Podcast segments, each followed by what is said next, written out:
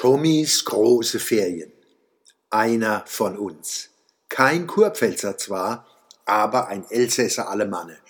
Und die dürfen wir Rheinfranken als unsere Cousins und Cousinen erkennen.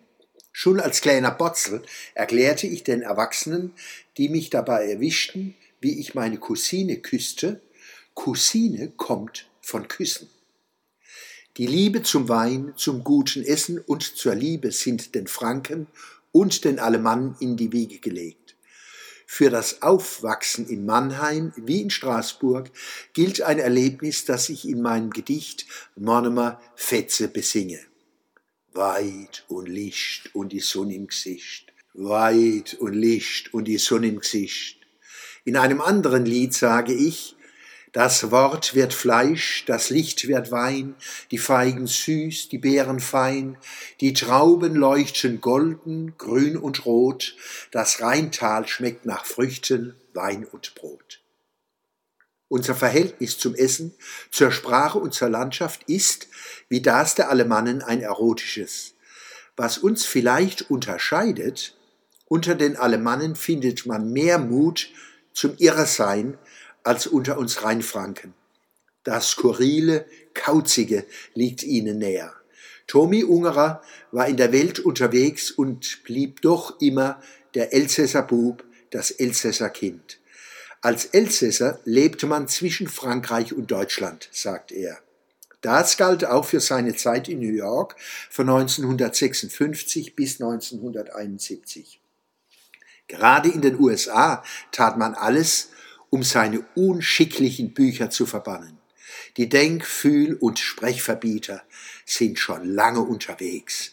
Langsam, langs. Für mich ist Tommy Ungerer beides, Cousin und Cousine. Denn unübersehbar ist das Androgyne, das gleichermaßen männliche und weibliche bei ihm. Wie Tommy Ungerer aussieht, mag eine seiner Omas oder Tanten ausgesehen haben. Er ist ein wilder Genießer. Essen und Trinken, Malen, Zeichnen, Erzählen und das große Umarmen und Miteinander spielen liebt er gleichermaßen. Großes Kind, großer Mensch. Eines ist er nicht, politisch korrekt. Tommy Ungerer ist wohl ein guter Mensch, aber kein Gutmensch.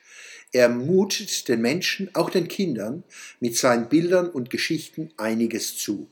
Er weiß, dass man Kinder nicht aufs Leben vorbereiten kann, indem man sie in Watte packt. Angst ist dazu da, sie zu überwinden, sagt er. Ungerer erlebt eine Kindheit in Armut und er war viel krank in seinem Leben.